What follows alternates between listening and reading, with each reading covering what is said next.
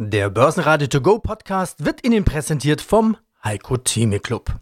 Werden Sie Mitglied im Heiko Theme Club. heiko-theme.de Der Börsenpodcast. Börsenradio Network AG. Das Börsenradio. Marktbericht. Im Studio Sebastian Leben, Peter Heinrich und Andreas Groß. Außerdem hören Sie Chartanalyst Martin Utschneider von Donner und Reuschel zu DAX, BASF, Alphabet und Microsoft. Vorberater Thomas Timmermann zur Berichtssaison als Treiber für die Märkte. Philipp Vorndran mit einem Plädoyer pro Aktie im Zuge des Tages der Aktie. Portfoliomanager Hubertus Clausius von Seahawk Investments zur Long-Short-Strategie.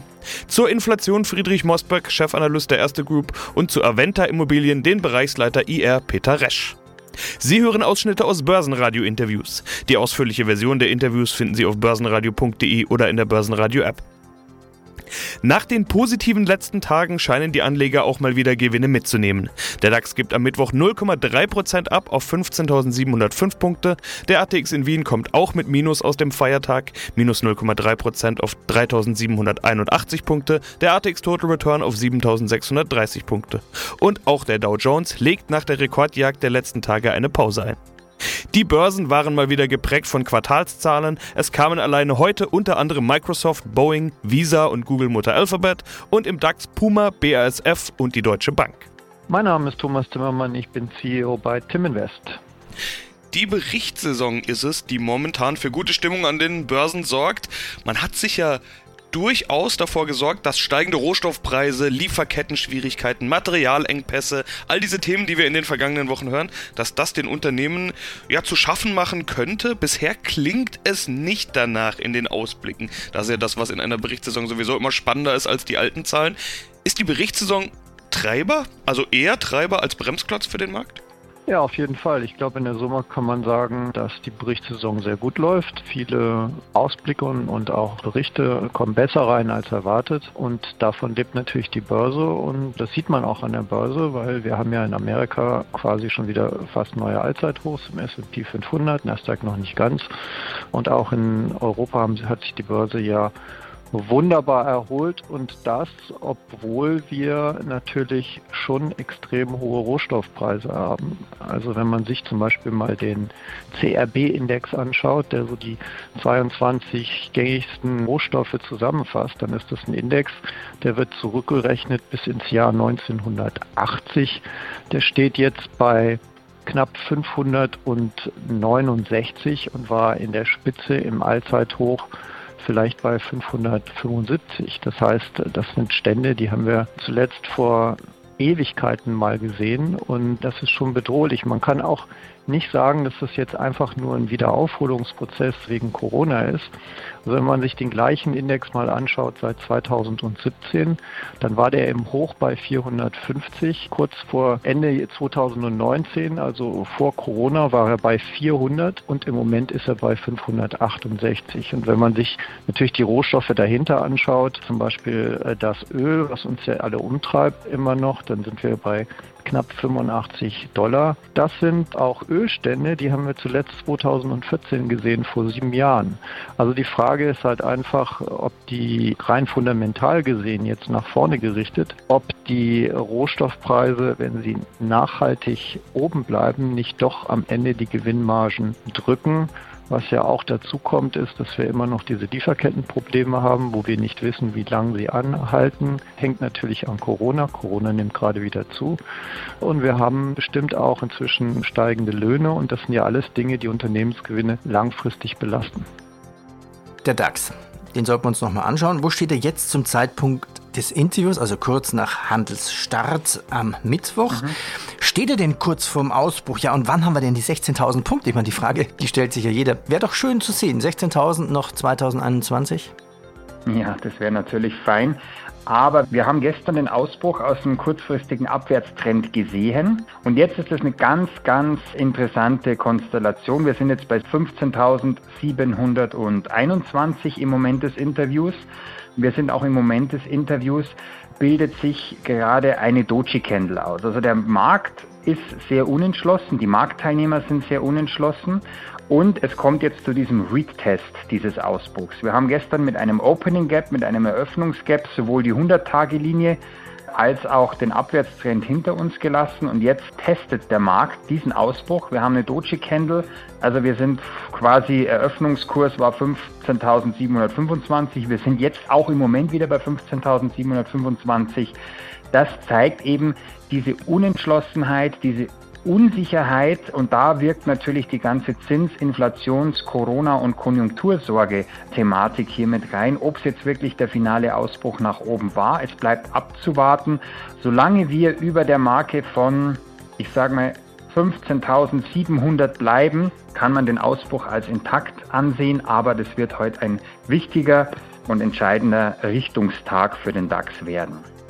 Grüß Gott, mein Name ist Philipp Vordran von Flossbach von Storch. Vorn dran, in dieser Woche steht der jährliche Tag der Aktie bevor. Das kann man jetzt ein bisschen als Marketing-Gag der Banken, Broker und Anbieter verstehen oder als Tag, an dem man endlich auch mal über so ein paar Grundlegedinge sprechen kann. Aktien. Bis vor wenigen Jahren waren die Aktien den deutschen potenziellen Anlegern, so muss man es ja sagen, ja noch was ganz Großes, Fremdes. Im letzten Jahr sind doch jede Menge hinzugekommen. Äh, braucht man so einen Tag der Aktien noch?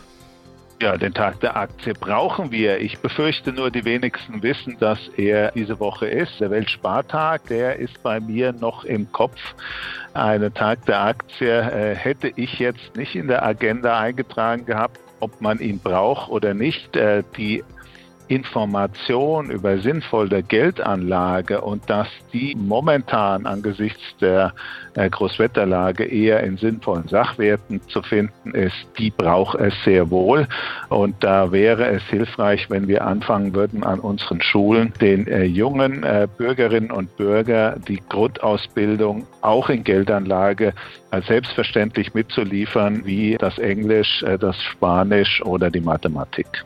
Ja, bisher muss man das eben über den ein oder anderen Channel, Podcast oder eben übers Börsenradio machen. Aber Sie haben schon was ganz Richtiges gesagt, nämlich Geld, Anlage und Aktie. Das ist ja nicht unbedingt das Gleiche. Es gibt eher viele Möglichkeiten, sein Geld anzulegen. Wollen wir mal beim Thema Aktie bleiben? Argumente pro Aktie, gerade unter den Profis, äh, reicht da eigentlich ein Kürzel TINA.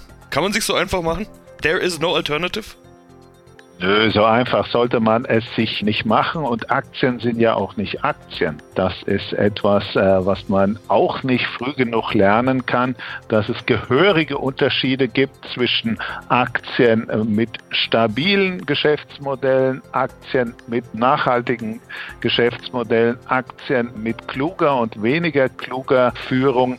Dafür gibt es ja dann auch Investoren, die darüber nachdenken, sehr lange Unternehmen treu zu bleiben, denen sie Kapital zur Verfügung stellen und die sich dann auch die Mühe machen, über Wochen, Monate, teilweise sogar Jahre ein Unternehmen kennenzulernen und dann die Frage zu beantworten, macht es Sinn, hier zu investieren oder nicht?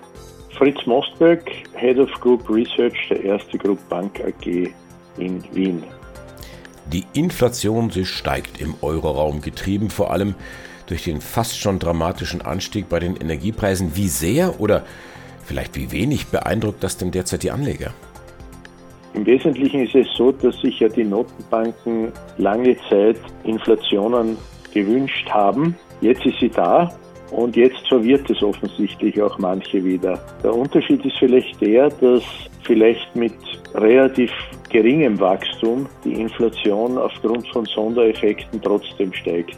Zum einen ist es natürlich so, dass aufgrund von Einmaleffekten zum Vorjahr Covid die Inflation steigen muss. Zum anderen ist es natürlich auch so, dass die Inflation aufgrund von verschiedenen Güterpreisen steigt, vornehmlich vor allem auch Rohstoff wie Energiepreise. Und das gilt es zu berücksichtigen. Aber ich würde jetzt meinen, dass man erst seriöserweise im April, Mai nächsten Jahres abschätzen kann, ob die Inflation weiter steigt, wenn diese außerordentlichen Effekte der Pandemie draußen sind. Und dann wird man sehen, inwieweit die Energiepreise und die Rohstoffpreise vor allem nachhaltig die Inflation höher halten können. Wahrscheinlich wird man sich schon mit Inflationen von deutlich über zwei, vielleicht sogar an die drei Prozent einstellen müssen. Aber ich würde meinen, dass das trotzdem die Aktienmärkte, die an und für sich fundamental gut bewertet sind, nicht sonderlich aus dem Konzept bringen sollten. Wie lautet denn Ihre aktuelle Bewertung für den österreichischen Markt, für den ATX? Ja, da sind wir schon bei einem der wesentlichen Punkte. Eigentlich ist die Bewertung für den ATX nach wie vor eigentlich sehr günstig, obwohl der ATX gerade im heurigen Jahr deutlicher Outperformer war. Also wir haben ungefähr auf Basis der aktuellen Kursentwicklung immer noch ein KGV zwischen 11 und 12 und für nächstes Jahr von 11. Das ist eigentlich auch historisch attraktiv. Gleichzeitig bei einem anziehenden Gewinnwachstum natürlich, pandemiebedingt heuer ganz besonders stark und auch im nächsten Jahr fortsetzend mit einer Dividendenrendite von ungefähr dreieinhalb bis an die vier Prozent so im Schnitt. Also Sie sehen schon, dass der ATX eigentlich im Vergleich fundamental durchaus attraktiv bewertet ist.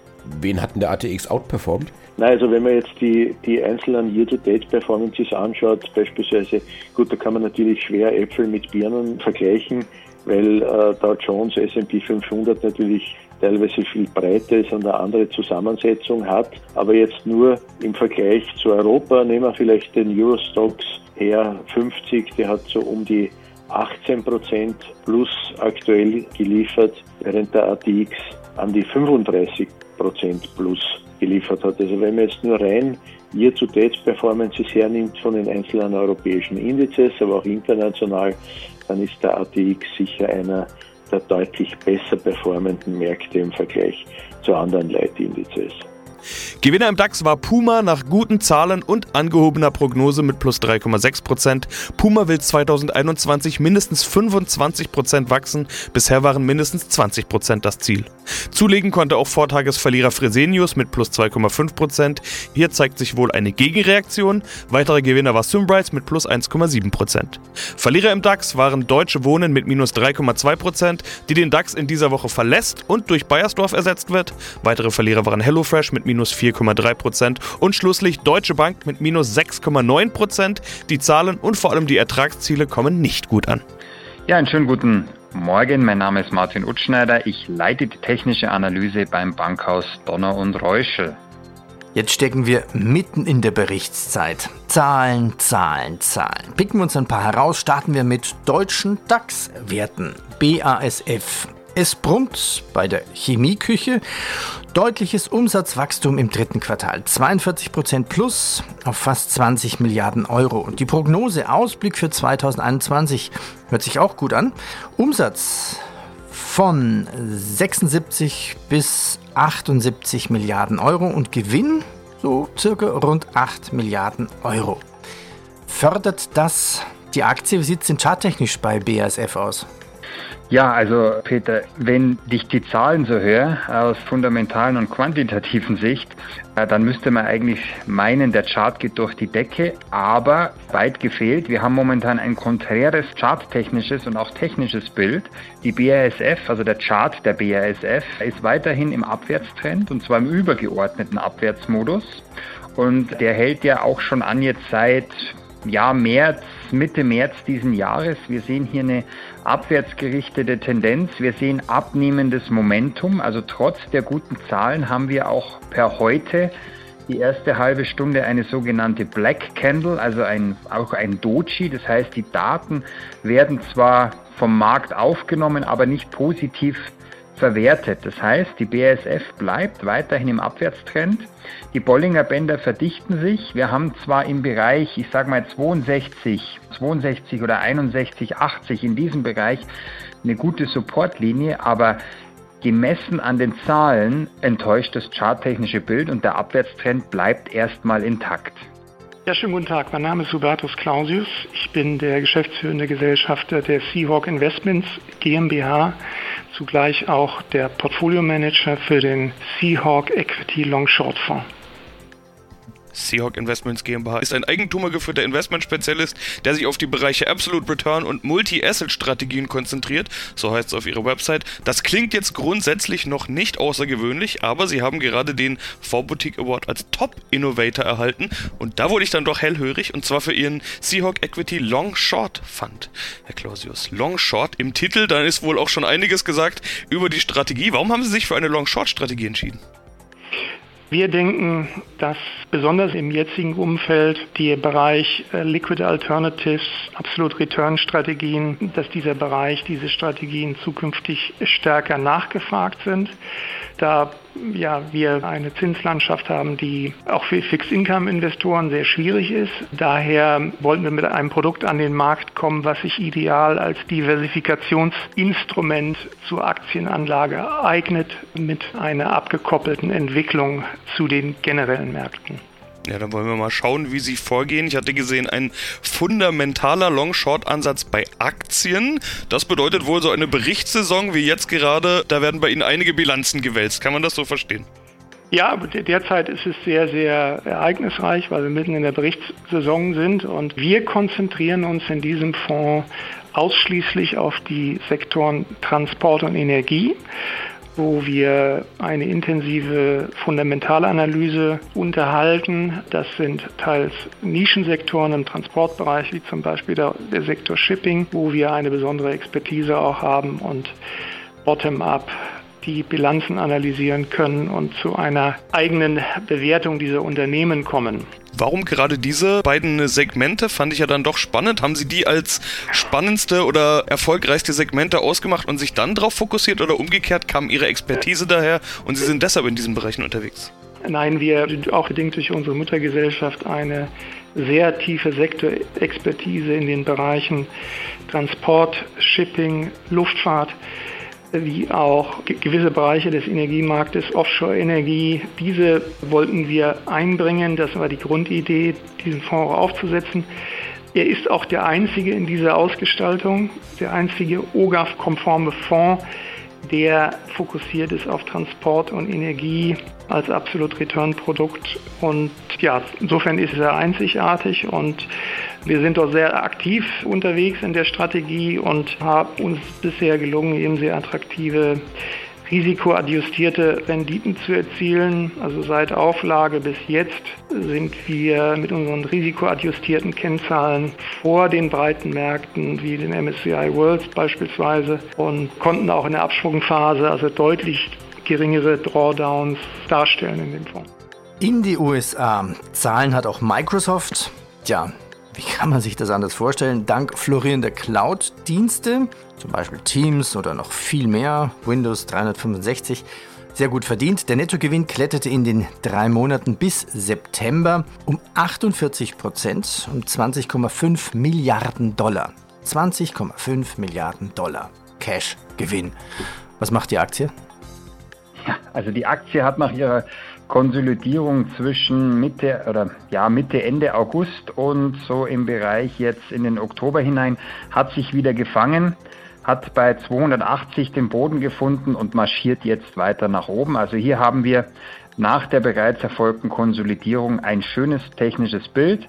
Die Stochastik ist nicht mehr überkauft, das heißt hier ist auf der Käuferseite noch Potenzial. Der MACD, sprich der Trendfolger, ist positiv. Auch der Ichimoku, also dieser alles auf einen Blick-Indikator, ist positiv.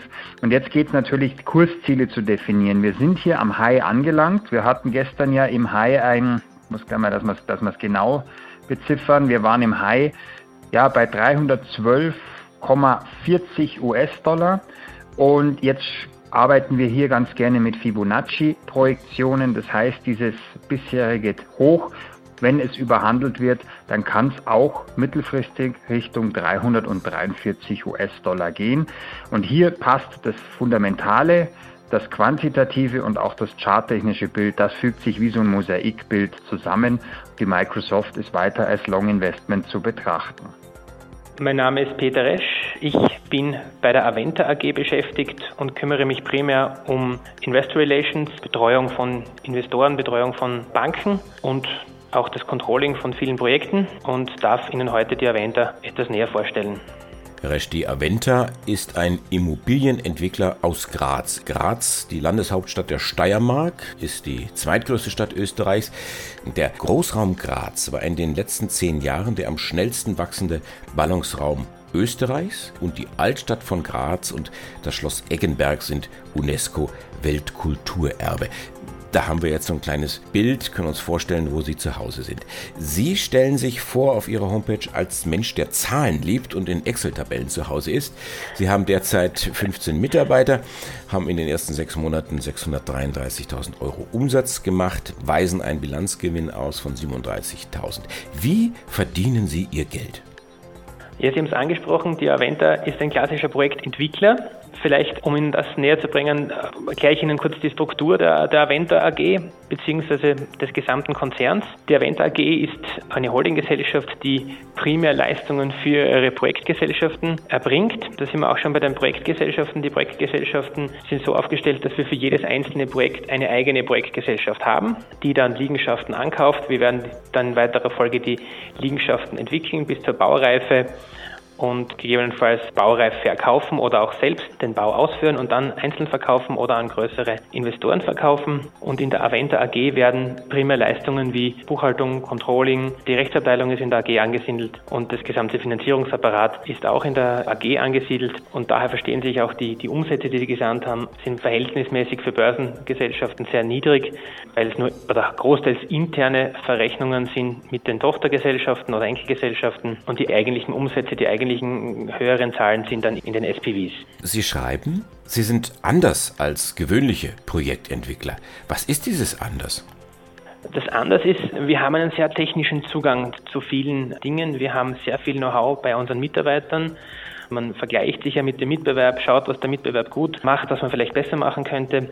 Und wir haben einen Fokus gelegt wirklich auf das technische Know-how unserer Mitarbeiter. Wir haben sowohl in der Planung, also Architektur, als auch in der Bauausführung sehr viel technisches Know-how, das uns hilft, in der Entwicklung von den Projekten eine Linie bis zur baulichen Fertigstellung zu ziehen, um einerseits ideale Grundrisse für unsere Kunden zu bieten, für die Abnehmer zu bieten, aber auf der anderen Seite technische Schwerpunkte zu setzen, die sich auf die Baupreise auswirken. Das heißt, wenn wir so planen, dass wir technisch günstig bauen können, ohne Qualitätsverluste zu haben, bringt uns das einen Mehrwert.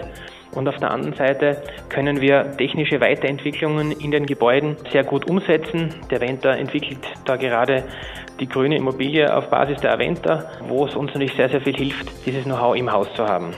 Und wie long ist Alphabet? Auch im Werbeglück, auch heute Zahlen. Beim Gewinn gab es einen Sprung von 11,2 auf 18,9 Milliarden Euro, aber im Quartal.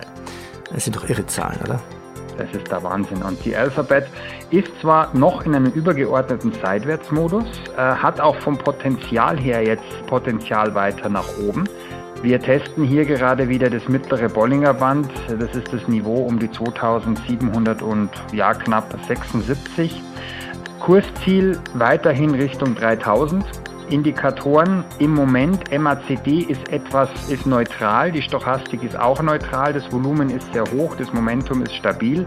Also bei Microsoft geht es ganz klar nach oben. Alphabet wird sich wohl noch ein bisschen in der Konsolidierung wiederfinden, aber selbst diese Konsolidierung verspricht ein kurzfristiges Potenzial bis 2900 und danach Richtung 3000. Aber im Moment auch hier weiterhin Alphabet absolut im übergeordneten Aufwärtstrend im Moment noch in so einem kurzfristigen Seitwärtsmodus.